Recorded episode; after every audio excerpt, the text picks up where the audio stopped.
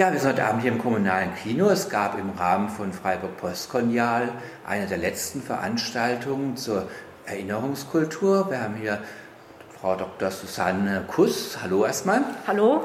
Du hast einen sehr interessanten Vortrag eben gehalten zur Erinnerungskultur über die Auseinandersetzung im Ersten Weltkrieg, also deutsche Kolonialkämpfer äh, und die Helden und die Erinnerungsorte. Ähm, du forschst, glaube ich, auch zu diesem Thema, bist Historikerin. Ähm, ja, was hat dich denn da bewegt, da diesem Thema dich zu widmen? Meine Forschungen befassen sich eigentlich mit dem kolonialen Militär. Mhm. Und da geht es letztendlich immer um die Frage militärischer Gewalt vom Kaiserreich zum Nationalsozialismus. Also inwieweit die Gewalt, die in den Kolonialkriegen ausgeübt wurde, dann auch im Nationalsozialismus eine Rolle spielte. Und in diesem Zusammenhang ist natürlich auch der Erste Weltkrieg ganz wichtig, weil der Erste Weltkrieg ja zwischen den Kolonialkriegen des Kaiserreichs und dem Zweiten Weltkrieg steht.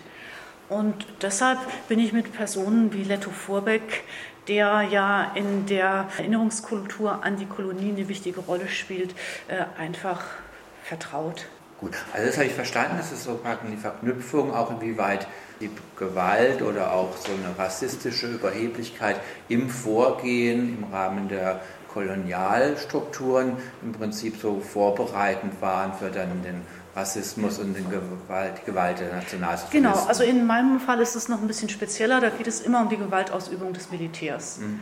Und an dieser Frage der Erinnerungskultur interessiert mich besonders und das finde ich auch wichtig für ein ganz großes Publikum, eben ähm, die Frage, inwieweit heute, wo wir uns mit äh, Migrationen aus der ganzen Welt auseinandersetzen müssen, also viele Menschen, die auch in den damaligen Kolonien gelebt haben, ähm, inwieweit die koloniale Frage in dem Zusammenleben noch eine Rolle spielt. Ja, das wäre jetzt spannend, so ein bisschen auch diese heutige gesellschaftliche Relevanz, weil mhm. ich glaube, ganz viele Menschen, gerade junge Menschen, wissen im Zweifel nicht mal, dass es jemals deutsche Kolonien gab oder wenn, mhm. zumindest war das ja auch nicht so ein heldenhafter Kampf im Ersten Weltkrieg. Das heißt, da ist die Erinnerungskultur, glaube ich, ganz schwach ausgeprägt. Du hast ja in deinem Vortrag dargestellt, in den 20er Jahren spielt es eine ganz andere Rolle, weil da auch noch wieder so ein Feld bedient werden konnte, teilweise unbesiegte deutsche Helden, die sich bis zum Schluss eben in die Belungentreue ihrer Führung ergeben mhm. haben und so weiter.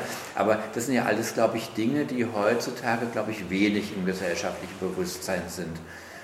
Das stimmt, aber es sind eben Dinge, die nach wie vor zum Beispiel in vielen Ländern Afrikas nachwirken. Die sind dort nicht vergessen, sondern Handlungen werden und auch das Denken, also Mentalitäten werden dadurch beeinflusst.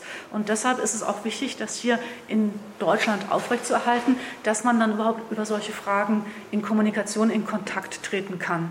Das wäre meine nächste Frage gewesen. Also hier in Deutschland glaube ich, es so ein bisschen einschätzen zu können. In, aber du sagst in Afrika afrikanischen Ländern, also ja, Ostafrika, ja. Südwestafrika, mhm, genau. da ist diese äh, deutsche koloniale Militärwirkung sozusagen in den Gesellschaften bei den heutigen Menschen noch präsent? Also ich würde es ein bisschen breiter sagen, nicht unbedingt nur die deutsche äh, koloniale Militärmacht, sondern die ähm, Militärmacht äh, der europäischen Kolonialmächte überhaupt. Ja, das ist schon sehr präsent, weil das eine Zeit der Unterdrückung und der Erniedrigung war.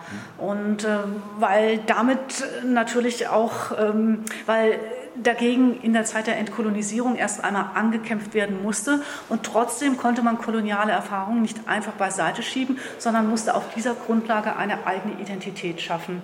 Das heißt, es ist eine ganz starke Ambivalenz. Und ich denke, das muss man wissen, wenn man etwa mit Migranten umgeht, die aus äh, dem Sudan kommen oder aus Westafrika kommen, dass das eben deren Erfahrung ist und dass diese Erfahrungen jetzt auch hier in Deutschland einfließen. Und deshalb halte ich dieses Thema der Kolonialgeschichte für sehr wichtig. Im Prinzip begegnet sich das ja ein bisschen asymmetrisch. Hier in Deutschland, es mag in Frankreich, in England ein klein wenig anders sein, vielleicht auch in Belgien, aber in Deutschland ist diese koloniale Vergangenheit wirklich weite Vergangenheit, glaube ich, wo es außerhalb von Historikerinnenkreisen sich wenige Menschen überhaupt darüber Gedanken machen oder bewusst sind. Aber wenn du sagst, für die Menschen, die jetzt zu uns kommen, ist diese koloniale Vergangenheit noch nicht so weit weg, dann trifft sich das sozusagen nicht. Und wir heute sind ja unterschiedliche Weise aufgefordert, uns damit auseinanderzusetzen, dass Menschen aus Afrika zu uns kommen oder auch aus Asien, wo es ja auch viele Kolonialsysteme gab. Und dann ist natürlich klar, da muss man gucken, was schwingt da sozusagen in der heutigen Begegnung noch wieder mit. Das ist auf jeden Fall so. Das heißt also, Deutschland macht hier sozusagen wieder neue Erfahrungen, weil in der Tat war es so, dass nachdem Deutschland die Kolonien verloren hat, das war nach dem Versailler Vertrag, also 1919, äh, spielte die koloniale Frage, also vor allem nach dem Nationalsozialismus, eigentlich keine so große Rolle wie etwa in Frankreich oder auch in Großbritannien, weil sich diese Länder ja ganz aktiv mit dem Entkolonialisierungsprozess auseinandersetzen mussten. Und da war Deutschland, wenn man so will, tatsächlich außen vor. Aber das ist jetzt durch die äh, Veränderungen, äh, die in der Bevölkerung, die durch die Migrationsströme hervorgerufen werden, wieder im Schwinden. Das heißt, hier äh, sitzen wir an, ja, an einer Stelle oder sehen einen Punkt, der sich ändern wird. Auf jeden Fall. Und wenn jetzt HörerInnen sich vielleicht informieren wollen mhm. über dieses Thema, wir haben jetzt ja gerade die aktuelle Relevanz erörtert, wo finden Sie was von dir oder von anderen Leuten, wo Menschen jetzt vielleicht auch ohne so ganz breite akademisches Vorwissen sich informieren können? Oder gibt es ganz viele Internetseiten, mhm. da kann man einfach eingeben, Deutschland Kolonien. Viele Universitäten haben dazu gearbeitet und stellen ihre Seiten dann einfach ins Netz. Ja, also ich selbst habe eben über, über das Militär geschrieben.